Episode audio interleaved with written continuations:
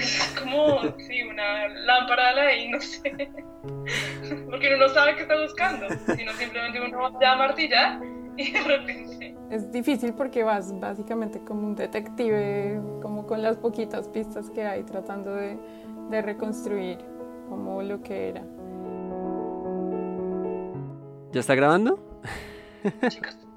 Hola, bienvenidas y bienvenidos a un nuevo episodio de Soy Científico. Soy Manuel Fonseca y estoy aquí con Nicolás Cabrera, listo para un nuevo episodio. ¿Qué hubo, negrito?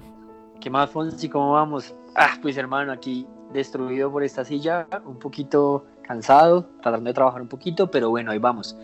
Eh, saludándote a ti, saludando a todos los oyentes, eh, esperando que aquellas personas que nos escuchan por primera vez como que se sientan un poquito más motivados por algunos temas de ciencia.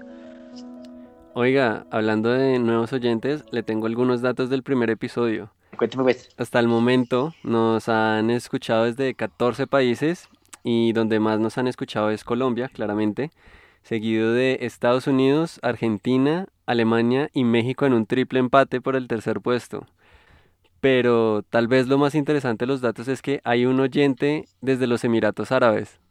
Oiga, oiga, esto está bien curioso y pues que yo sepa, yo no tengo ningún amigo por allá, no sé si usted tenga alguno. No sé, no sé. Pero pues bueno, ¿será que sí nos entienden o no? la verdad, ni idea. Al parecer, o la ciencia rompe la barrera del idioma o Duolingo no fue suficiente y se metió en el podcast en español para practicar. bueno, bueno, pues sí, pero también puede ser un colombiano allá en los Emiratos Árabes. Hasta allá llegamos todos nosotros. Y pues bueno, lo que sí hemos dicho todo el tiempo es que hay colombianos es por todo el mundo regados, hermano. Entonces, pues bueno, si eres tú latinoamericano, colombiano o cualquier hispanohablante, un abrazo muy fuerte y pues qué alegría que nos estén escuchando. Sí, oiga, ¿y también sabe qué hay en todos lados aparte de colombianos? No, no, no, ¿qué, qué, qué? Plantas. En cualquier rincón del planeta hay plantas y sin ellas no podríamos vivir. O sea, pues no es que yo sea como un testigo del veganismo o esas vainas, pero las plantas sin ninguna duda son como la base de todo, ¿no? Como la alimentación, la ropa que nos ponemos, la madera para hacer casas, en fin. O sea, ¿qué seríamos sin las plantas? Total, hermano, eso sí, si nos ponemos a pensar aquí en números y, como a pegarnos una pequeña analizada, pues nos vamos a dar cuenta que de pronto hasta más plantas va a haber que animales, ¿no? Ah, pero bueno, yo pensé que íbamos a hablar nosotros de algo de fósiles de plantas o algo así, no sé. Es cierto, sí. Vamos a hablar de fósiles y de plantas, una rama que por cierto se conoce como paleobotánica, pero yo creo que es importante dar algo de contexto y hablar un poquito de plantas antes de los fósiles porque siento que cuando oímos la palabra fósil lo primero que se nos viene a la mente es como un dinosaurio, ¿no? Pues bueno, Fonsi, ahí tienes un buen punto, la verdad. Cada vez que, por ejemplo, a mí, personalmente, si se ponen a hablarme a mí de fósiles, yo pienso de una vez como en dinosaurios y hasta se me viene a la mente Jurassic Park. Oiga, sí, y ahora que lo pienso, hay una escena muy chistosa que apenas van a, entrando al parque y a ver el primer dinosaurio, la paleontóloga está hablando de una planta que ya está extinta, pero pues todo el mundo le mete la ignorada de la vida por, por ver al dinosaurio, ¿no? Despacio, despacio, despacio, pare, pare, pare, pare. Esto es imposible. Alan, esta especie de veriforme se extinguió en el período Cretácico. Digo que es imposible que... ¿Qué? ¿Qué? Claro, claro, me imagino esa ignorada, pues como las plantas no son las que rugen. Pero bueno, entremos a hablar un poco de esta rama de la ciencia que busca como excavar en el pasado para entender el presente. Bueno, pues sí, igual sobre todo como entiendo un poco yo, no entiendo mucho del tema todavía, pero bueno, la idea es empezar a ahondar un poco. Eh, pues estas personas no solo se dedican simplemente a ver especies de plantas y animales que existieron anteriormente, sino que además de ello intentan saber otras cosas, por ejemplo el clima, cómo fue en la Tierra hace muchos millones de años. Exacto. Y también tiene muchas otras aplicaciones, como nos contarán nuestras invitadas de hoy, que por cierto pues están en esta rama de la ciencia que es un poco como la física, donde no vemos tantas mujeres involucradas. Porque si vemos quiénes son los paleontólogos más reconocidos en la historia, vemos a personas icónicas como George Cuvier, el padre de la paleontología, de pronto a Carlitos Darwin. Pero Carlitos, no me le digas Carlitos, ¿no? Es Charles Darwin. Mucho cariño, pero bueno. Charles, Charles Darwin para mí. bueno, también estaba Henry Osborn, quien describió los tiranosaurus y los velociraptors, e incluso tal vez uno de los más populares es Stephen Jay Gould, que in- apareció en un capítulo de Los Simpsons. Sorprendente, simplemente sorprendente. Uno de los especímenes más fascinantes que he visto en mi carrera. Pero basta ya de trabajar. ¿Qué querías mostrarme, Lisa? Un fragmento óseo del esqueleto que encontré. Oh, sí, el supuesto ángel. Es un asunto indignante, ¿eh? Muy indignante. Pero nadie me creerá hasta que pruebe lo que es en verdad. ¿Puede hacer una prueba de ADN o algo? Por supuesto, te tendré los resultados mañana. Ay, muchísimas gracias. Em, pero no sé si pueda pagarle. Ay, no me hice científico para ganar dinero, pero cualquier dinerillo que tengas está bien. Bueno, pues ah, no sé si decirlo, pero de pronto un poquito triste que también sea otra disciplina de la ciencia que está- marcada pues en, may- en su mayoría por hombres, ¿no? Pero le tengo un dato. A ver, eh, cuéntelo, cuéntelo. Bueno, dígame si usted sabe quién es Mary Anning. Mm, no, no, ni idea. Es, la verdad, para ser honesto, es la primera vez que la escucho. Bueno, pues déjeme contarle que esta mujer eh, inicialmente es simplemente reconocida como la primera mujer paleontóloga que existe. Pero inicialmente como que simplemente la veían como una comerciante de fósiles. En el campo científico como que simplemente la, la ven como una coleccionista, una comerciante. Ella nace en un pueblo costero de Inglaterra, es en una familia sumamente pobre. Haz de cuenta que en serio no tienen, tienen muy pocos recursos y lo que hacen ellos para poder vivir es simplemente tratar de encontrar algunos fósiles y venderlos. Pero pues este, este tema en ese entonces no era como lo vintage que es ahora, entonces simplemente como que no se ganaba un montón de dinero ahí, sino que simplemente le dan un par de centavos por cada uno de los fósiles que encuentra. Eh, ella pues asume este rol por, por su padre, su padre pues es el quien, quien dirige el negocio y pues una vez el padre fallece, ella como que pasa a estar a la cabeza de ese negocio y simplemente pues básicamente es una cosa trágica porque ella tiene una edad de 11 años. Oiga, tremenda historia de vida y pues Mary Anning tiene toda mi atención. Suena que de verdad tuvo una vida bastante dura, pero cuéntenos qué pasó con ella, por qué no tuvo reconocimiento o qué pasó. Bueno, pues esto era más o menos para 1800, es una sociedad dominada como por caballeros ricachones, entonces simplemente es una época en donde recordemos que las mujeres no tienen voz ni voto. Ellas no pueden ir a la universidad, no pueden participar en, en cuestiones científicas claramente, entonces son como aisladas un poco por ese lado. Eh, y, y las cuestiones de clase social, religión y sexo, pues obviamente marcan como una, una distinción que, que no permite que las mujeres pues puedan lograr ciertos descubrimientos o avances. Entonces simplemente como que Mari es vital, pues su trabajo es vital para darnos cuenta y para evidenciar que las extinciones ocurren. Y pues una de las partes como más importantes de su trabajo fue mostrar y pues demostrar que los coprolitos, también conocidos como besoars, eran popó fosilizado. Oiga, qué buen descubrimiento, pero igual muy bien que, aunque no pues pudo participar en la comunidad científica, eh, pudo hacer descubrimientos y aportó un montón en el campo, ¿no? Bueno, simplemente hoy sabemos más o menos algo de su historia porque ella se formó una gran reputación con algunos fósiles que encuentra, ¿no? Y ella los pone a la venta en un almacén de fósiles, el almacén de fósiles Anning. Pues tristemente Annie simplemente fue considerada como una, intrusa en la comunidad científica, pues cosa que es eh, desastrosa. Y algunos geólogos pues se aprovechan de los hallazgos de ella y simplemente se niegan a darle el reconocimiento. Oiga, no, pues muchos malditos, por no decir más, pero qué gran historia, ¿no? Em, si algún productor de Netflix está por aquí escuchando este podcast, pues creo que es el momento de hacer la serie de Mary Anning. Y mm, bueno, qué triste que estos caballeros, entre comillas, la utilizaran, pero pues al menos no quedó completamente en el olvido. Pues sí, afortunadamente no queda completamente en el olvido y algo a lo que ayuda pues muchísimo a que ella no se fuera pues por allá y no estuviéramos hablando de ella en este momento, es que escribe una nota, una nota para una revista que se llama Magazine of Natural History, con el fin de poner en duda una publicación, una publicación sobre un fósil de un tiburón prehistórico. Eh, pues ella ya simplemente lo había descubierto antes, eh, algunos fósiles de tiburones con distintos tipos de dientes, que pues, se, pues ella podría desmentir este artículo en donde estaban hablando de un descubrimiento nuevo. Wow, Oiga, sé que Mariani nunca va a escuchar esto, pero definitivamente soy su fan.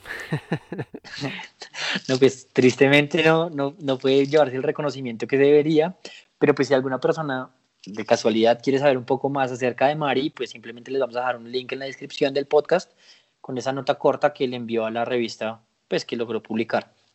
Oiga, severo, severo, eh, que mm, vamos a dejar el link ahí.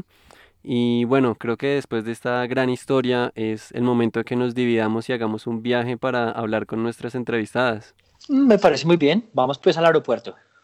Mire, mire, te lo voy a decir en estos términos. Sobre mi cuerpo muerto, me vuelven a reabrir ese aeropuerto. Venga, pero alcaldesa López, por favor, vamos a ir a hablar con... Nada, nada, mi hermano, nada, nada.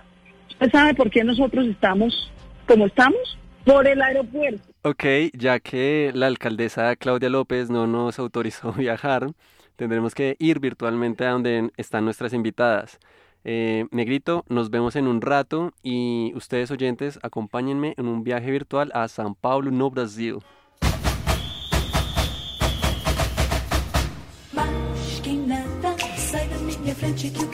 Sol Desde la Universidad de São Paulo me encuentro con la paleobotánica Camila Monge. Hola Cami, qué alegría tenerte aquí en Soy Científica.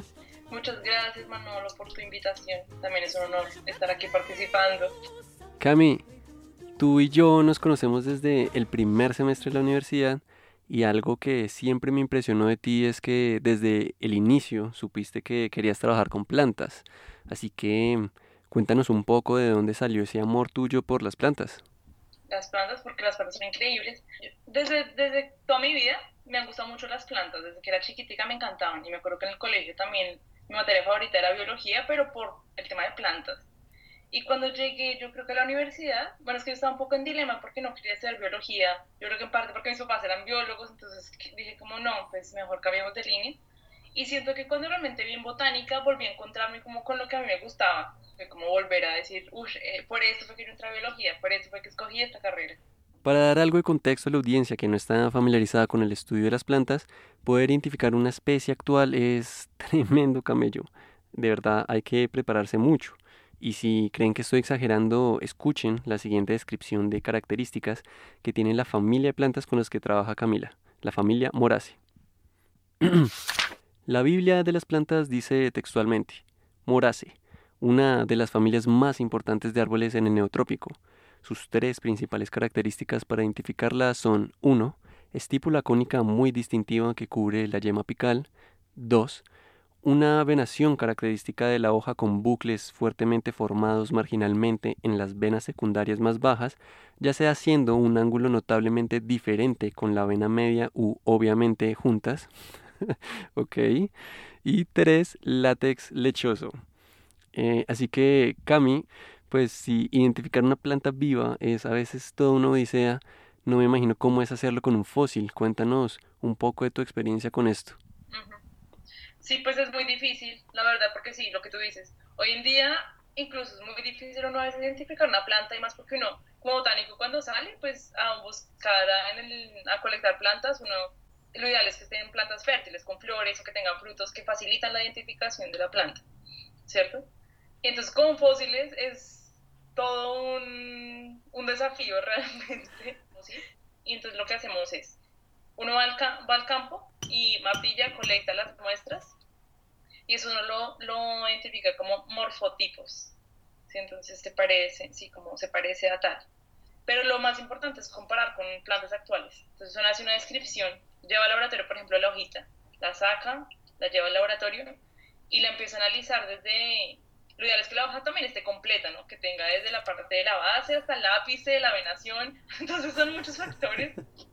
Pero uno hace lo que puede y uno la tiene que escribir lo que más pueda. Entonces, la cantidad de venas que tiene, la disposición de las venas, cómo está el margen, de qué tamaño son, y todo eso, después uno lo empieza a analizar con lo que hay hoy en día. Es muy chévere y es muy desafi es, es muy chévere porque es que los fósiles realmente son como un quebracabe un, un rompecabezas, quebracabezas, para la palabra en portugués, ¿Cómo, cómo es en portugués? quebracabezas. rompecabezas. Eh, sí, entonces los fósiles son muy chéveres por eso, porque es un rompecabezas que uno tiene que ir armando, entonces es, tiene que uno valerse de toda la información posible como que uno pueda encontrar. Entonces se vuelve un trabajo súper detallista y uno se vuelve muy observador también. Oye, Ben, y algo que tal vez ninguno de nosotros va a poder experimentar en su vida es encontrar un fósil. Cuéntanos qué se siente encontrar uno. No, es, es como abrir un regalo. Cada vez que uno encuentra un fósil, lo desapra, es como cuando a uno chiquito le dan un regalo de Navidad. Es como esa sensación. Ahorita justo me está acordando la primera vez que encontré un fósil en mi vida, que fue una experiencia que estuve haciendo una pasantía en Argentina, en la Patagonia, eh, que fue donde hice la mayor parte como de mi tesis, como la descripción de mi tesis, con un paleobotánico, Ignacio Escapa, se llama. Y él me llevó un día para hacer campo en la Patagonia, que es un lugar increíble, que se preservan fósiles, pues los dinosaurios, todos los, mejo- los dinosaurios mejores preservados salen de allá, y también de plantas fósiles es increíble. Y él me decía, la persona que no encontré un fósil acá es que realmente no está hecha para estudiar paleobotánica, porque es mucho, es mucho. Y yo me acuerdo que yo estaba el primer día, yo estaba muy triste porque yo no encontraba ningún fósil. O sea, es que es muy difícil, o sea, ¿cómo uno va a encontrar fósiles? Es muy difícil, yo no podía entenderlo. Y me acuerdo que de repente yo iba caminando en plena Patagonia y encontré una montaña, era una montaña de... Era, eran como, sí, eran, eran rocas circulares, y dije, no, pues rocas, pero, ¿qué es esto? Yo empecé a ver, era un montón de conos de esos de, mm, como de coníferas, Los conos son las estructuras reproductivas de las plantas con semilla que no tienen flor, como por ejemplo los pinos. un montón, o sea, era una montaña de fósiles de esos. Fue increíble. Pero encontrar eso, como decir, no es una roca cualquiera, es un fósil de un cono que vive hace 150 millones de años. O sea, fue, no, la mejor sensación del mundo. Yo tanto que pensé, alguien me los dejó ahí, porque como yo no encontraba nada, hice una montaña de fósiles para que yo los encontrara.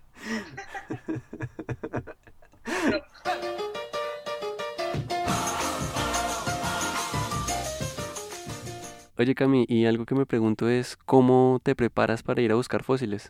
Uy, pues, a ver, la- como uno que se prepara, uno tiene que llevar martillo, importantísimo, martillo paleontológico, cinceles, brochas, tiene que llevar eh, papel higiénico mm, para envolver los fósiles, claro. Sí, no, no, y ahorita que escasea con todo lo del coronavirus. Sí. No, no se va a poder. ¿Qué más uno lleva? Lleva, lleva cinta, lleva eh, bolsas plásticas, súper importante la lupa y libreta de campo, no puede faltar. Escala también, una escala es súper importante, una escalita chiquitica. Pero sí, todas las herramientas uno las lleva a campo, porque sí, pues martillo para abrir las rocas y uno envuelve todos los fósiles en papel higiénico. Después uno los cubre con cinta y los marca, así, datos, los datos básicos, localidad, quién colectó, todo eso. Cami, se me ocurre que de pronto algo chévere de tu trabajo es que estar martillando la roca puede ser incluso a veces como hasta terapéutico, ¿no? Como poder desquitarse un poquito con la roca. ¿O, o tú qué piensas? A veces sí, a veces no, porque uno también puede dañar el fósil, ¿no? Cierto, cierto.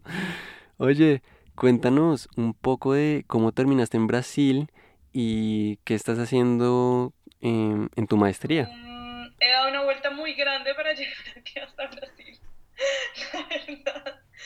Eh, porque yo llegué a Brasil porque estaba antes trabajando en Panamá, eh, en un laboratorio de paleobotánica, de paleoecología. Y sí, estaba trabajando con polen fósil, básicamente. Y de ahí, después, como que tuve como el contacto de este, este investigador con que estaba trabajando, tenía un contacto aquí, una profesora en Brasil. Y ella quería hacer, utilizar eh, los, la- los fósiles para hacer como la filogenia, como de las plantas, como la relación entre las plantas también. Ahí me contactó con ella y ahí empezamos a pensar en un proyecto para que yo viniera para Brasil a trabajar en eso. Bueno, yo estoy trabajando con un grupo de plantas que son los conocidos como estranguladores, que es eh, ficus, que ficus tiene varios hábitos de crecimiento. Entonces tiene desde lianas, tiene de árboles, arbustos y tiene esos grandes estranguladores que son los hemipílitos. Entonces, en anatomía hay muchas características que uno puede utilizar la anatomía para decir, esta anatomía es característica de una liana, esta anatomía es característica de un árbol. pero hay nada, no hay nada al respecto de las epífitas, ¿sí? Entonces yo utilicé como eso, entonces mi pregunta de investigación es eso, como si uno puede identificar el hábito epífita usando caracteres de anatomía, ¿sí? ¿Y eso para qué? Y entonces, ¿cuál es la, la, la, idea de ese proyecto? Es para que después esas características de la anatomía puedan ser usadas en plantas fósiles y para saber la historia de ese grupo evolutivo. Cami, para cerrar esta entrevista, cuéntanos en dónde se pueden buscar fósiles, cuál es un buen sitio para ir a buscarlos. Como la gente sí se pregunta, bueno, ¿y uno dónde busca eso? ¿Lo va a buscar en medio del Amazonas? ¿Lo busca en qué? Entonces, hay como lugares como, no sé, que uno escoge y son más propicios y son realmente como, no sé, en ecosistemas que son secos, en minas, ¿sí? Por ejemplo, en el Cerrejón, en Colombia, em, también que en, en bordes de ríos, ¿sí? Entonces, esos son lugares como ideales, como también si alguien así no quiere como estudiar simplemente plantas fósiles, sino quiere ir a pasar un día, un fin de semana y diga, vamos a buscar fósiles, que no te ir a buscar fósiles un día porque sí, de hobby, pues esos son lugares como ambientes secos, la Tatacoa, en Villa de Leiva, en La Guajira. Entonces, no sé, o sea, yo siento que, que sí, así sea como para pasar un rato chévere, ir a buscar fósiles es súper divertido, de verdad que sí. Qué buen plan, me parece un buen plan. buen plan, es súper buen plan. Gracias Cami, me encantó hablar contigo y bueno, ya quedamos de ir a buscar fósiles la próxima vez que nos veamos. Pero bueno, ahora vamos a Panamá donde está Nicolás con nuestra otra invitada. Negrito, Negrito, ¿me escuchas? Claro que sí, Negrito, te escucho. Ya estoy aquí con Camila Martínez en el Smithsonian de Panamá. Ella es doctora en la Universidad de Cornell y también se ha dedicado a estudiar el registro fósil de las plantas. Bueno, Camila, bienvenida. Soy científica. Eh, inicialmente nos gustaría empezar preguntándote cómo se fosiliza una planta. Porque creo que, por ejemplo, uno tiene una idea de que los huesos se fosilizan, pero entonces no sé qué tan fácil se fosiliza una planta. Sí, la verdad es que es, es difícil. O sea, lo que yo estudio son plantas fósiles y, y, esas dos palabras como que no van juntas.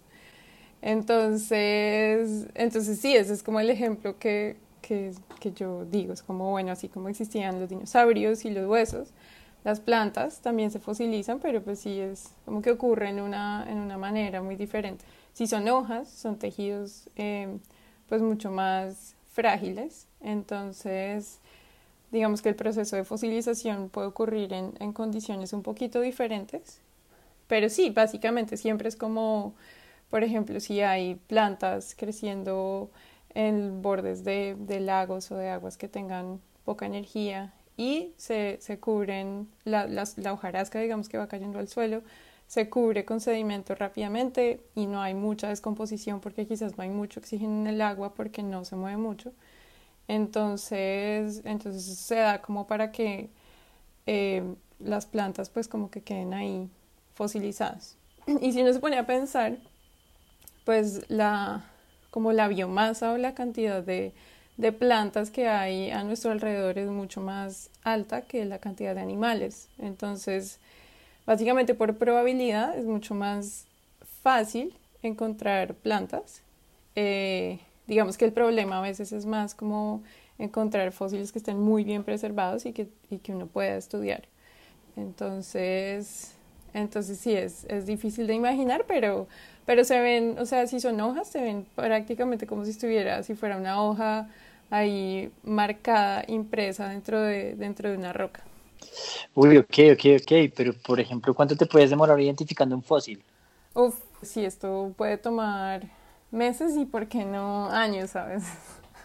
depende del grupo y depende de qué tanto, de qué tanta información ya exista eh, online. Pero normalmente no, normalmente te toca meterte en un herbario, también como que casi nunca los registros son basados en un solo fósil, sino que tú encuentras varias semillitas iguales y entonces en una se presentó la esquinita, en la otra la otra esquinita, entonces es, es difícil porque vas básicamente como con un, como un detective, como con las poquitas pistas que hay tratando de, de reconstruir como lo que era. A ver, a, veces hay fósiles que encuentras que tú sabes que no vas a poder identificar. Entonces, con las hojas en los trópicos es, es difícil porque o sea, si tú miras por la ventana vas a ver que hay muchas hojas que se parecen. Pero hay algunas que tienen características súper únicas. Entonces, como que es más fácil que de pronto tú la ves, o un botánico la vea, experto en cierta flora, y te diga, ah, yo creo que es por acá. Y obviamente cuando estás diciendo que las vas a identificar, eh, identificarlas es llegar a nivel de familia muchas veces. Eh, lo otro es que, bueno, o sea, a nivel de especie como que depende de la edad con la que estés trabajando, pero si son estas cosas que tienen 5, 10, 20, 50 millones de años, no, no son las mismas especies. Las especies se extinguen y simplemente entonces como que los linajes a los que pertenecían es en donde podemos ver si hay una similitud y si pertenecían a ese grupo. Así que es, es largo. No, no, no, eso suena mucho tiempo, pero ven, Tú ya terminaste tu doctorado, cuéntanos eh, un poco acerca de, de, esto que has encontrado. Pues entendemos que viste algo muy interesante, no sé si nos puedes contar un poco acerca de ello. Bueno, pues para mi tesis de doctorado trabajé, bueno, hice dos proyectos, uno en Colombia y otro en Perú, pero el de Perú fue súper chévere y fuimos al, al altiplano, entonces esto era, digamos, al, al sur de Perú. Eh, y estábamos en, en la región de Cusco. Entonces estábamos en una cuenca que tiene más o menos 4.000 metros de elevación. Y bueno, estábamos buscando fósiles. Esto es como una puna, ¿no? Entonces está lleno de, de pastos y entonces como que buscar fósiles se, se, hace más fácil a que si no estuviera en, en un bosque húmedo, digamos. Eh, pero mientras estábamos allá, eh, la gente local nos dijo como, hey, acá en la casa de no sé quiéncito tenemos un, un fósil de un árbol y entonces, entonces se los queremos mostrar. Y bueno, fuimos y, y, era una cosa impresionante. Y entonces cuando llegamos a la casa de este señor, él dijo, bueno, sí, yo, yo un día estaba aquí como en, en, en el patio de mi casa y encontré como este pedacito de, de, fósil de madera y él lo excavó. Y lo excavó y era un árbol gigantesco que tenía, no sé, como 70 centímetros de diámetro, o sea, un, árbol bien gordo. Y, y bueno, pues había hecho la excavación perfecta, entonces lo pudimos ver. Pero pues inmediatamente lo que nosotros pues pensamos es, es bueno, esto implica que esto nos puede ayudar a entender cuándo se elevó eh, el, el altiplano, porque hoy en día claramente árboles así de grandes no crecen a esa elevación. Entonces, como que desde que vi el fósil me llamó un montón la atención y, y entonces seguimos recorriendo el área y encontramos más, eh, por supuesto ninguno tan grande como ese porque pues ese también había sido excavado, probablemente hay muchos pero pues están todos cubiertos. Y, y, entonces hicimos todos, todo como un análisis para poder entender eh, cuándo se había levantado. Y, y pues lo que encontramos fue interesante, es como que básicamente el levantamiento de los Andes pues varía, depende si estás en Chile o en Colombia o en Perú, pero específicamente para el altiplano central, entonces lo que, lo que nosotros vimos es que el el levantamiento ocurre como en pulsos. Entonces, aquí lo que, lo que encontramos es que ocurrió un, un pulso muy rápido de levantamiento. El altiplano estaba más o menos a 2.000 metros de elevación cuando encontramos este, este árbol. Y después, en un lapso de 4 millones de años, que suena como mucho tiempo, pero en, geología eso es muy poco, el altiplano se levantó 2.000 metros, o sea, dobló su elevación. Y, y, bueno, también como que pudimos datar el origen de, de, la puna, porque entonces todos los fósiles que encontramos que eran jóvenes, digamos, de, de hace 5 millones de años, pues eran ya todos muy parecidos a lo que vemos hoy en día. Es muy, muy interesante todo esto que nos cuentas y en serio como que es chévere como que tengas esa pasión por el tema y es algo que me hace como pensar como en la siguiente pregunta que te voy a hacer y es eh, saber qué fue lo que te atrapó, qué, qué es ese, ese, tema o, esa, o eso que te atrapa a ti de la paleobotánica. Es porque mm, era una manera también como de abordar una pregunta pues que le interesa a muchos biólogos, que es como entender por qué los trópicos son tan diversos. Y, y, a veces cuando vemos solamente los bosques actuales y los tratamos de entender, como que estamos viendo una porción muy pequeña de, de toda la historia sobre la Tierra. Y, y entonces cuando miras los fósiles como que pues también entender cómo, por qué es tan diverso. Y lo otro que también, y es muy importante para el contexto actual, es que nos permite también abordar el tema del cambio climático. Entonces, la Tierra ha estado mucho más caliente y también mucho más fría a lo largo de, de la historia geológica.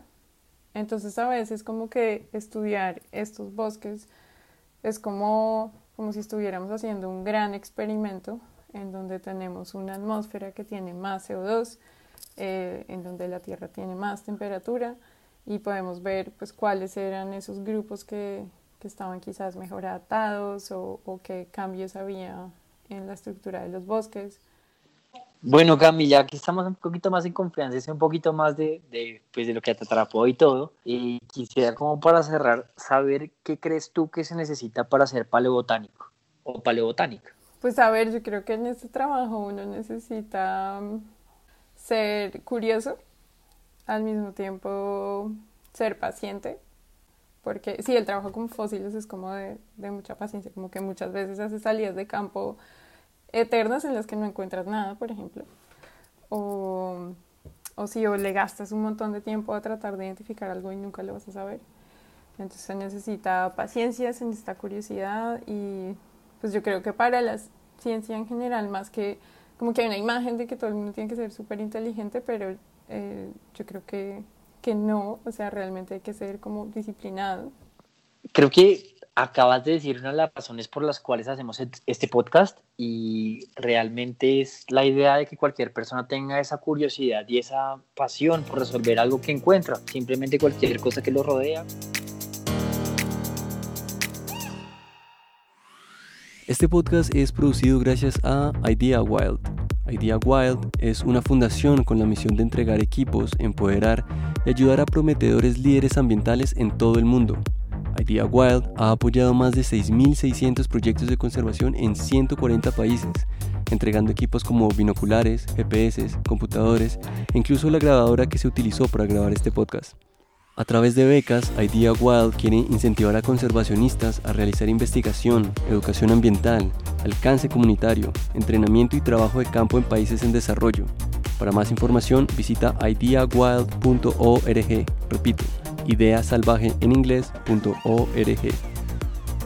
Oye tú, ¿estás buscando productos naturales como jabones, aceites, desodorantes y que además sean amigables con el medio ambiente? En Verdosas realizamos productos naturales y ecológicos. Visítanos en nuestro Instagram, arroba verdosas, para ver todos nuestros productos. Y si usas el cupón Soy Científica o Soy Científico, te daremos un 10% de descuento en el valor final de tu compra. Recuerda, arroba verdosa, productos naturales y ecológicos realizados con mucho amor y ciencia.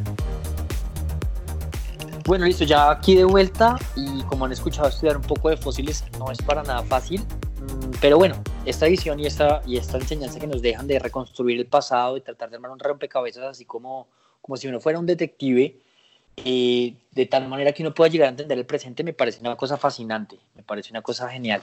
Sí, a mí me encanta, sobre todo porque se nota que ellas hablan con mucha pasión del tema y creo que eso es perfecto para pasar al final de este podcast con la sección de El microscopio, donde profundizamos un poco en la vida de los invitados sobre algún tema polémico o incluso pues sobre sus vidas. Y tal vez algo chévere que nos gustaría preguntarle a nuestras invitadas y teniendo en cuenta un poco de lo que escuchamos también de la vida de Marianning es por qué no hablamos un poco sobre cómo fueron esos inicios de ustedes en la paleobotánica.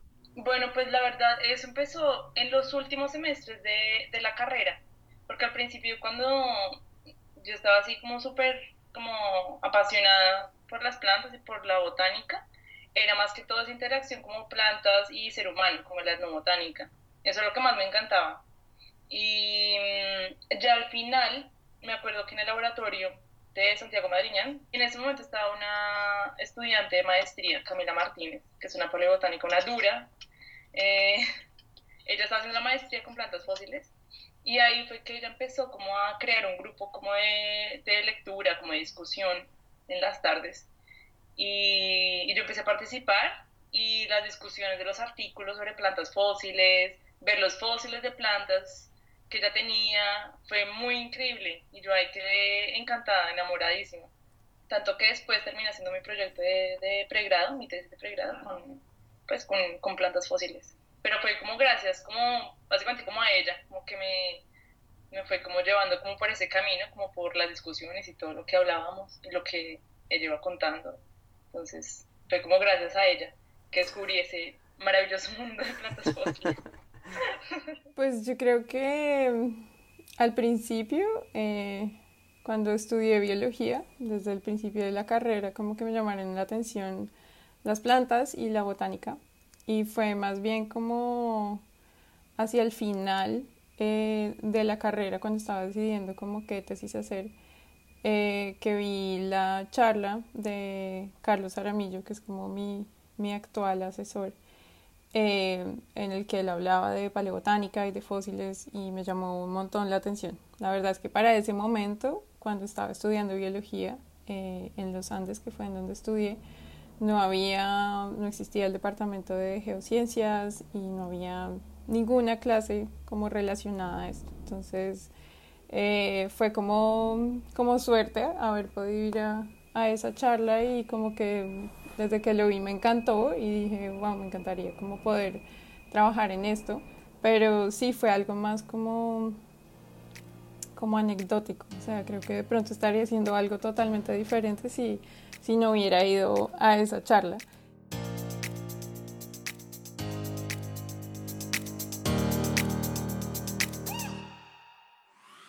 Muchísimas gracias a todos por quedarse hasta el final. Eh, en especial, muchas gracias, mil gracias a Camila Monge y a Camila Martínez por compartir su tiempo y conocimiento. La verdad, eh, fan de ustedes en este momento y fan de Marianin. Recuerden que en nuestra descripción vamos a poder encontrar la nota que escribió Mari y también dejaremos un par de links de artículos que han publicado nuestras invitadas por si les interesan, que pues son bastante interesantes como ya lo podrán notar. No olviden suscribirse para enterarse cada vez que subamos un episodio. Les agradecemos que si les gustó lo compartan con todos sus amigos.